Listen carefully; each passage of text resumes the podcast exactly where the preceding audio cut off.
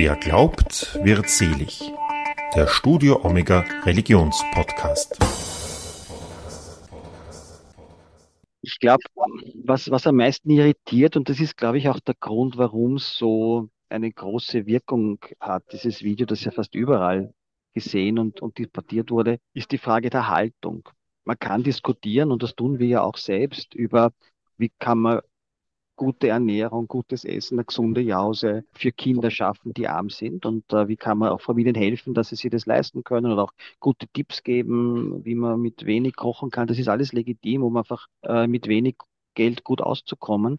Der Punkt ist aber die Haltung. Mache ich das mit einer respektvollen und ich sage sogar wertschätzenden Haltung, indem ich diese Familien stärken will, weil ich sage, ich, ich helfe euch, wer mit wenig Geld auskommt, auch wenn wir darum kämpfen, dass es insgesamt darum geht, dass ihr aus der Armut rauskommt, aber jetzt muss man halt irgendwie mal da drüber kommen. Oder schaue ich das mir eher so von oben abschätzig beschämend an? Und das, glaube ich, ist das große Problem, weil es einfach wichtig ist, dass man jedes Kind und jeden Menschen mit Respekt behandelt, egal welches Einkommen er hat. Und dass es nicht geht, nur weil er wenig Geld hat, dass man auf ihn herabschaut und blöd redet. Und das sagt Martin Schenk, Diakonie-Sozialexperte und Mitbegründer der Armutskonferenz zu den Hamburger-Aussagen von Bundeskanzler Karl Nehammer. Damit begrüße ich Udo Silhofer Sie zu einer neuen Folge von Wer glaubt wird selig, der Studio Omega Religionspodcast. In unserem Podcast begleiten wir Menschen auf ihrem Lebens- und Glaubensweg. Was Kindern jetzt gut tut. Gesundheit fördern in einer Welt in Umbruch heißt das neue Buch von Hedwig Wölfel und Martin Schenk, in dem erläutert wird, welche Spuren die letzten drei Jahre bei Kindern und Jugendlichen hinterlassen haben. Ich habe mich online mit Martin Schenk getroffen und mit ihm nicht nur über Nehammers Aussagen gesprochen,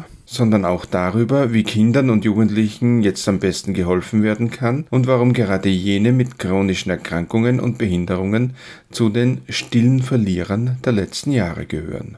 Wie ist denn die Idee zu dem Buch entstanden? Es war meine Erfahrung in den Kinder- und Jugendeinrichtungen der Diakonie und an den Krisentelefonen, dass besonders nach Corona, aber auch mit Beginn der Teuerung, wir einfach so, so viele Anrufe von Jugendlichen und von Eltern hatten, von Kindern. Und meine Kollegin, die Hedwig Wölfel, die bei der Möwe arbeitet, das ist eine Kinderschutzeinrichtung, hat dieselbe Erfahrung gemacht. Und wir haben gesagt, äh, das ist eine Sache, die wir thematisieren müssen, wo wir auch ein bisschen in den in, den, in die Tiefe steigen wollen. Und da ist ein Buch immer ein ganz gutes Instrument, Dinge genauer auszuleuchten. Äh, wie sind denn die Beiträge ausgewählt worden? Wir haben uns überlegt, welche Dimensionen betreffen Kinder und Jugendliche.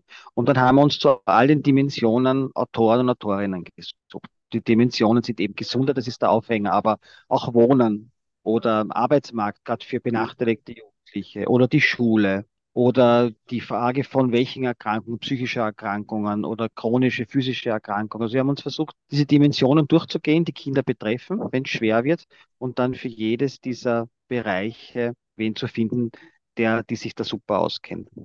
Mhm. Die entsprechenden ähm, Expertinnen und Experten, wie sind die gefunden worden? Naja, wir sind ja auch mit vielen Kontakt. Ich, ich bin von meinem Grundberuf ja Psychologe. Auch die Hedwig Wölfel ist klinische Psychologin und Psychotherapeutin. Und wir haben einfach aufgrund unserer Geschichte und auch unseres Studiums und, und auch meiner Arbeit bei der Diakonie viele Leute immer kennen, die halt mit in diesem Bereich arbeiten. Und so war das gar nicht so schwierig. Also die Leute zu finden. Und es war auch nicht schwierig, dass die was schreiben. Es war eben das Buch relativ schnell eigentlich herausgebracht. Wir haben die Idee im Sommer gehabt und im Oktober, November war das Ding schon fertig. Also es war auch so, dass die, die wir gefragt haben, selbst ja diesen Druck gespürt haben und auch unter Druck stehen, keine Therapieplätze zu finden, irrsinnig viel lange Wartelisten zu haben. Und deswegen haben dann alle gesagt, ja, da müssen wir was machen. Apropos um, Druck, es ist ja so, um, du schreibst ja im Vorwort, dass Kinder und Jugendliche vor allem jetzt auch eben extrem unter Druck stehen. Was sind denn dafür die Hauptgründe? Es gibt zwei Gruppen grob jetzt von Kindern. Die einen, die haben schon vorher Probleme gehabt, bevor die ganzen Krisen mit Corona, Teuerung, was ich was alles äh, auf uns zugekommen sind, die haben einfach, gibt tausend Gründe. Zum einen, weil sie schon eine schwierige Kindheit gehabt haben und ein schwieriges Aufwachsen, weil sie vielleicht auch geboren wurden, schon mit einer Beeinträchtigung oder weil sie im Laufe ihres, ihrer Kindheit auch irgendeine chronische Erkrankung bekommen haben.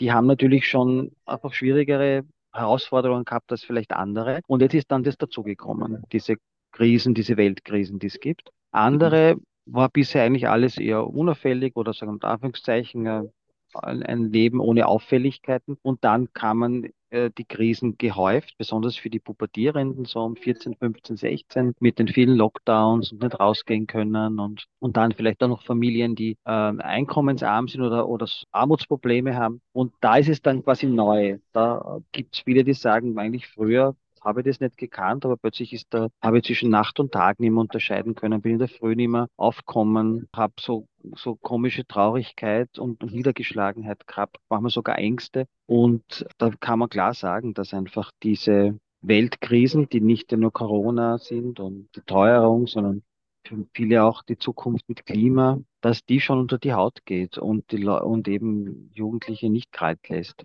Es ist ja so, es lässt ja seit Ende 2019 hören die Krisen ja eigentlich gar nicht mehr auf, oder?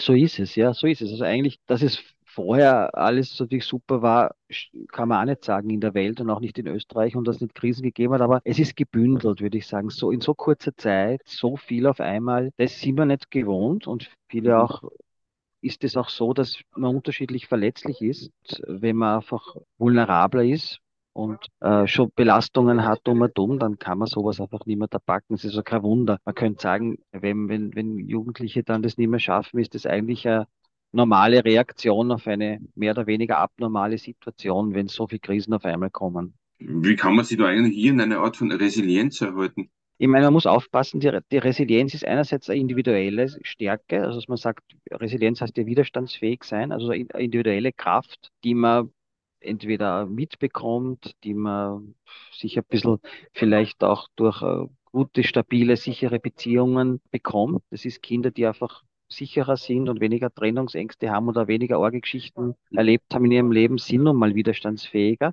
Aber das ist das Zweite, das darf man nicht vergessen. Resilienz hängt auch stark mit den Bedingungen und Verhältnissen zusammen. Also wenn Kinder Anerkennung und Wertschätzung bekommen, wenn sie äh, selbstwirksam sein können, also selbst handeln können, sinnvoll nicht immer ohnmächtig sind, wenn sie ja. in guten, tragfähigen Beziehungen sind und nicht äh, allein gelassen werden, dann sind es Bedingungen, äh, in denen Resilienz wachsen kann wo man halt dann vielleicht auch ein bisschen besser Tabak zu schwierigen Situationen. Das Blöde ist, alles, was ich jetzt aufgezählt habe, hat einen, sagen wir, sozialen Gradienten. Also je ungleicher die Gesellschaft ist und je ärmer Haushalte sind, desto höher ist das Risiko, dass Kinder Ohnmacht erleben, desto höher ist das Risiko, dass sie beschämt werden und desto höher ist das Risiko, dass sie allein sind. Und deswegen hat Resilienz auch einen sozialen Aspekt, den man nicht vergessen darf. Sonst sagt man dann nur, naja, wenn Kinder halt äh, das nicht selber schaffen, sind sie halt selber schuld, waren es zu wenig resilient. Da muss man aufpassen, dass man Resilienz nicht zu einer Art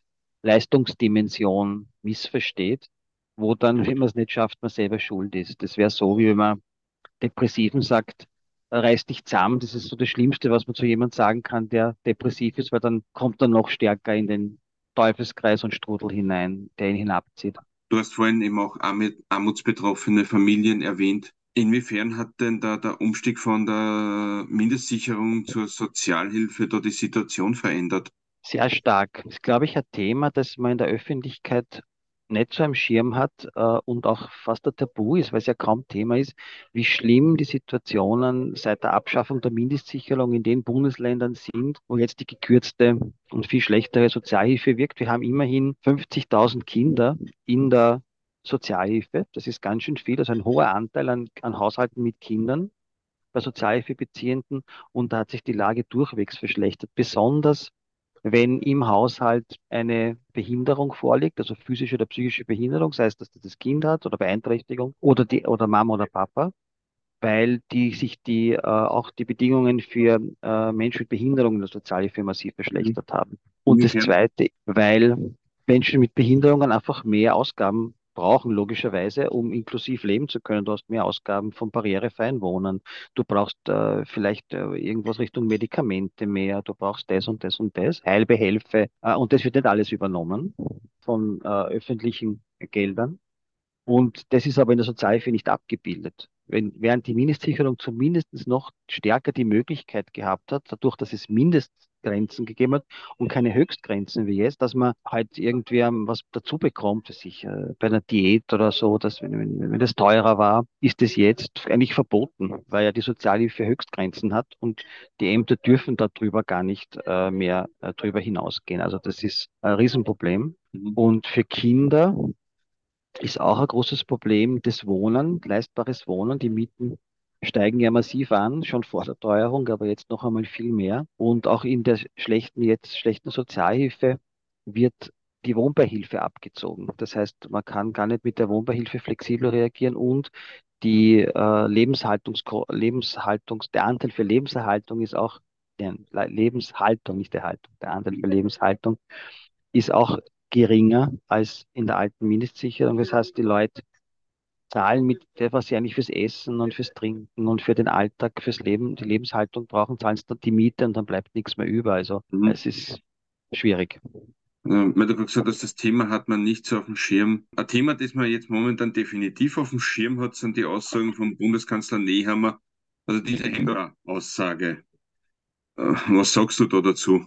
Ich glaube, was, was am meisten irritiert, und das ist, glaube ich, auch der Grund, warum es so eine große Wirkung hat, dieses Video, das ja fast überall gesehen und, und debattiert wurde, ist die Frage der Haltung.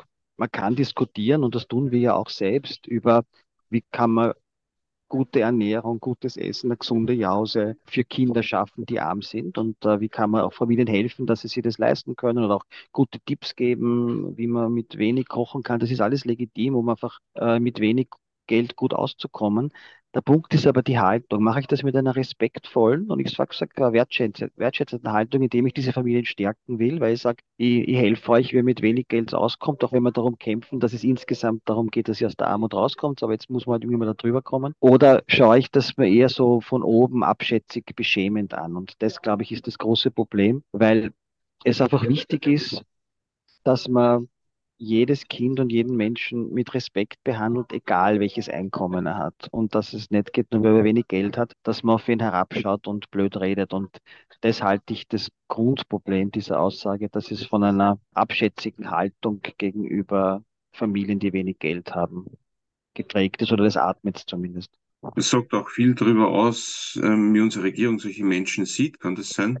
Ja, ich glaube auch, es gibt, also die Grund, die Grundthese der Rede ist, die sind selber schuld. Also sowohl die Frauen, die zu wenig Geld haben, sollen nicht mehr arbeiten gehen, so das so einfach wäre. Und die Kinder sozusagen ist dann auch selber schuld oder die Eltern, weil sie halt nicht in der Lage sind, dem Kinder gutes Essen zu geben. Das negiert natürlich die gesamte Existenz und Grundlage, was Armut überhaupt ist. Nämlich Armut ist ein massiver Entzug von Freiheit. Amartya Sen, der große Sozialphilosoph und Ökonom, der auch den Wirtschaftsnobelpreis bekommen hat für seine Armutsforschung, auch seine, Maß, seine Ideen gegen Armut, hat argumentiert, dass Armut der existenziellste Verlust von Freiheit ist. Also die Leute leben in einer total beengten Welt, wo sie die Sorge haben, dass sie dann nicht mehr rauskommen, wenn man in Mitte des Monats nicht mehr weiß, wie es die Miete zahlst. Wenn, dann kommen die Schulsachen für die Kinder, dann hast du Angst, vielleicht den Job zu verlieren, darf niemand krank werden, nicht noch weiter. Also du, es ist ein Leben in ständigem Stress, schlechten Stress und Sorge und Angst.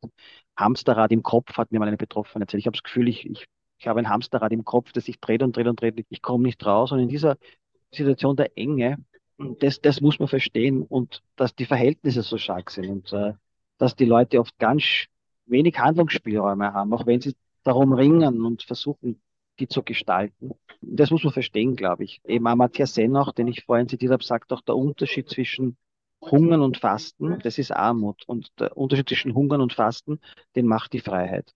Also in dem Buch werden auch Kinder mit chronischen Erkrankungen als stille Verlierer bezeichnet. Warum ist das so?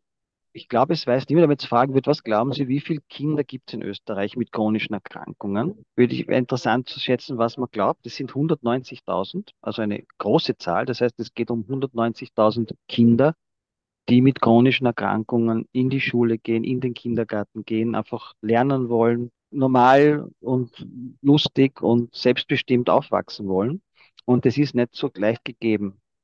Zum Beispiel können Sie eine Geschichte erzählen von einer Frau, die mit äh, äh, einen Buben hat, der äh, Stoffwechselerkrankung hat und damit es geht heißt zystische Fibrose, da geht es um, um Lungengeschichten und so. Jedenfalls hat die gar keinen Kindergartenplatz gefunden für das Kind, schon gar nicht am Nachmittag. Dasselbe Problem in der Schule, am Nachmittag im Hort. Jeder sagt, das, das trauen wir nicht zu, wir haben niemanden, das, das machen wir nicht. Die Frau ist Alleinerzieherin, lebt immer an und unter der Armutsgrenze, kann, will eigentlich mehr arbeiten, um höhere Einkommen zu erzielen um ein höheres Einkommen, Mhm. kann aber nicht, weil das Kind niemand nimmt. Also wir haben da ein massives zum Beispiel Probleme in Bezug auf zur Verfügung stellen von Elementarpädagogik, Kindergarten und Schule für chronisch kranke Kinder. Und das Kind in der Schule gibt es dann auch niemand, ne? Der, wir schlagen davor, dass es sowas wie entweder School Nurses oder vielleicht sogar besser Schulgesundheitsteam geben soll, um das System der Schulärzte zu reformieren. Ich glaube, das, das harrt auch einer Reform langsam. So Schul Schulgesundheitsteams zu machen, die vielleicht zwei, drei, vier Schulen betreuen und wo solche Kinder dann einfach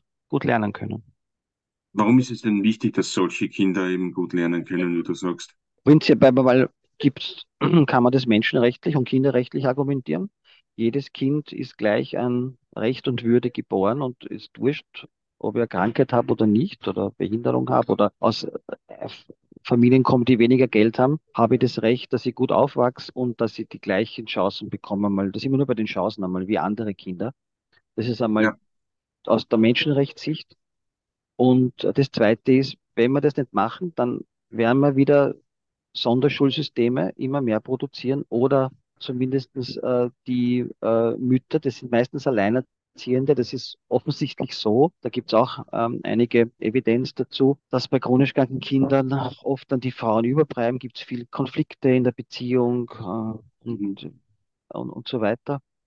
Und äh, dann auch ein Einkommensproblem entsteht. Das heißt, auch wenn ich sage, man könnte auch sagen, eine inklusive Schule, ein inklusiver Kindergarten ist auch einer der besten Instrumente zur Armutsbekämpfung bei alleinerziehenden Frauen mit chronisch kranken Kindern.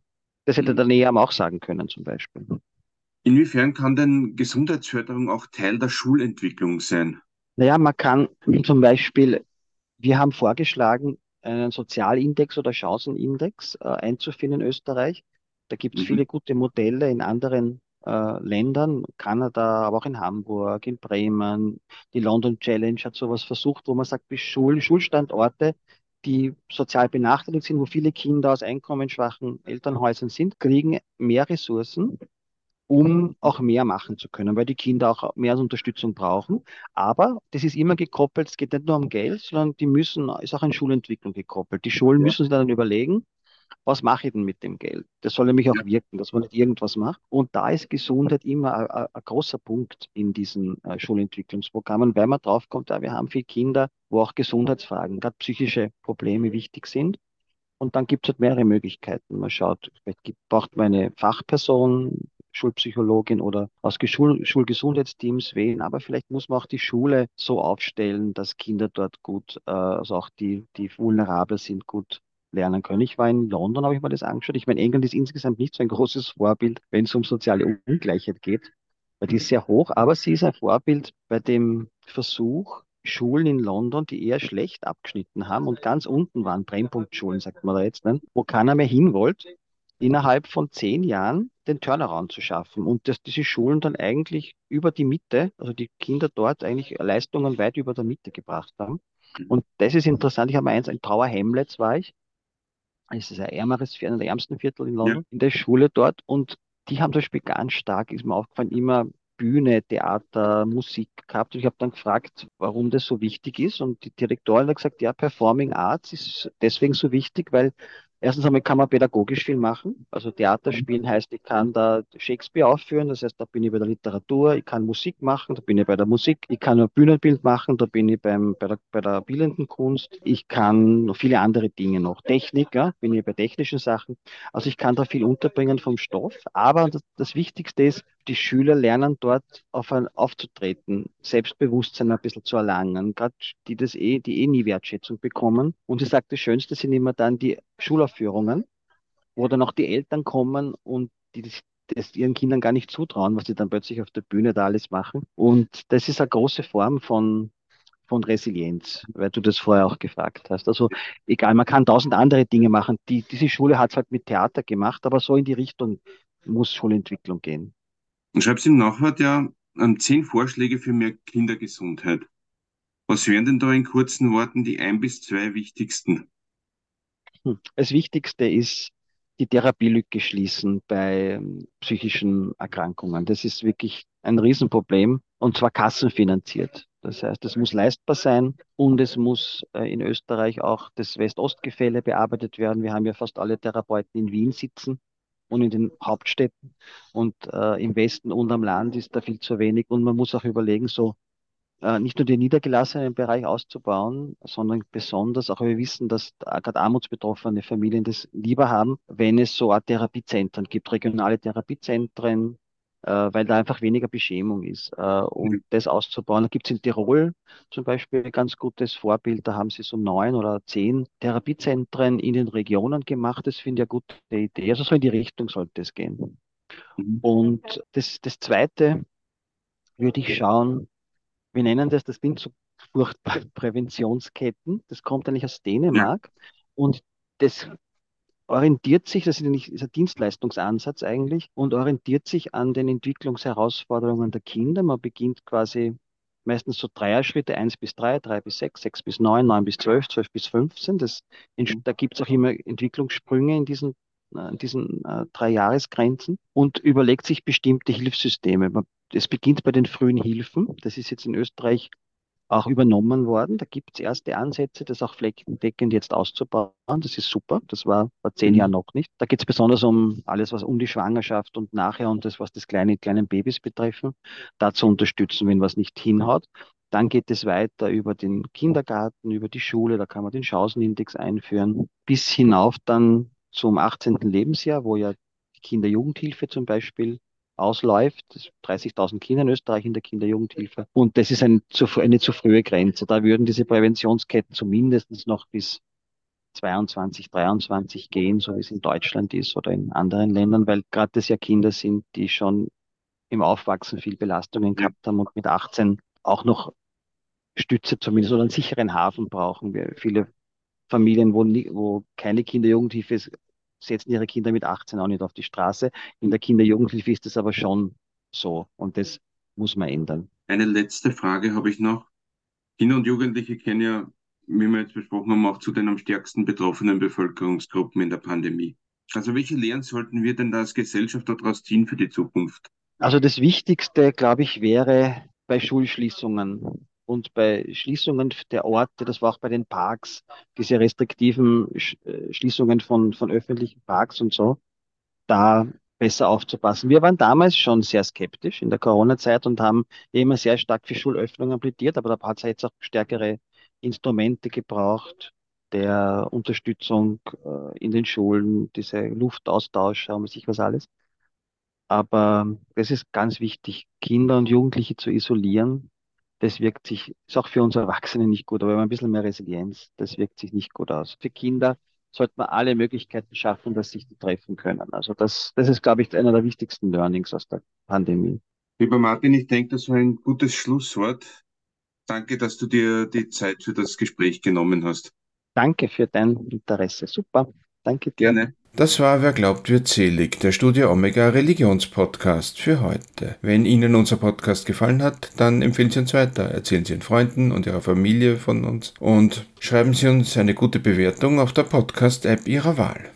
Das Buch Was Kindern jetzt gut tut, Gesundheit fördern in einer Welt im Umbruch ist im Ampuls Verlag erschienen. Infos gibt es unter ampuls-verlag.at und kinderstärken.jetzt im Internet. Links dazu gibt es wie immer in den Show Notes. Dann bleibt mir nur noch mich zu verabschieden. Auf Wiederhören und bis zum nächsten Mal, sagt Udo Seelhofer.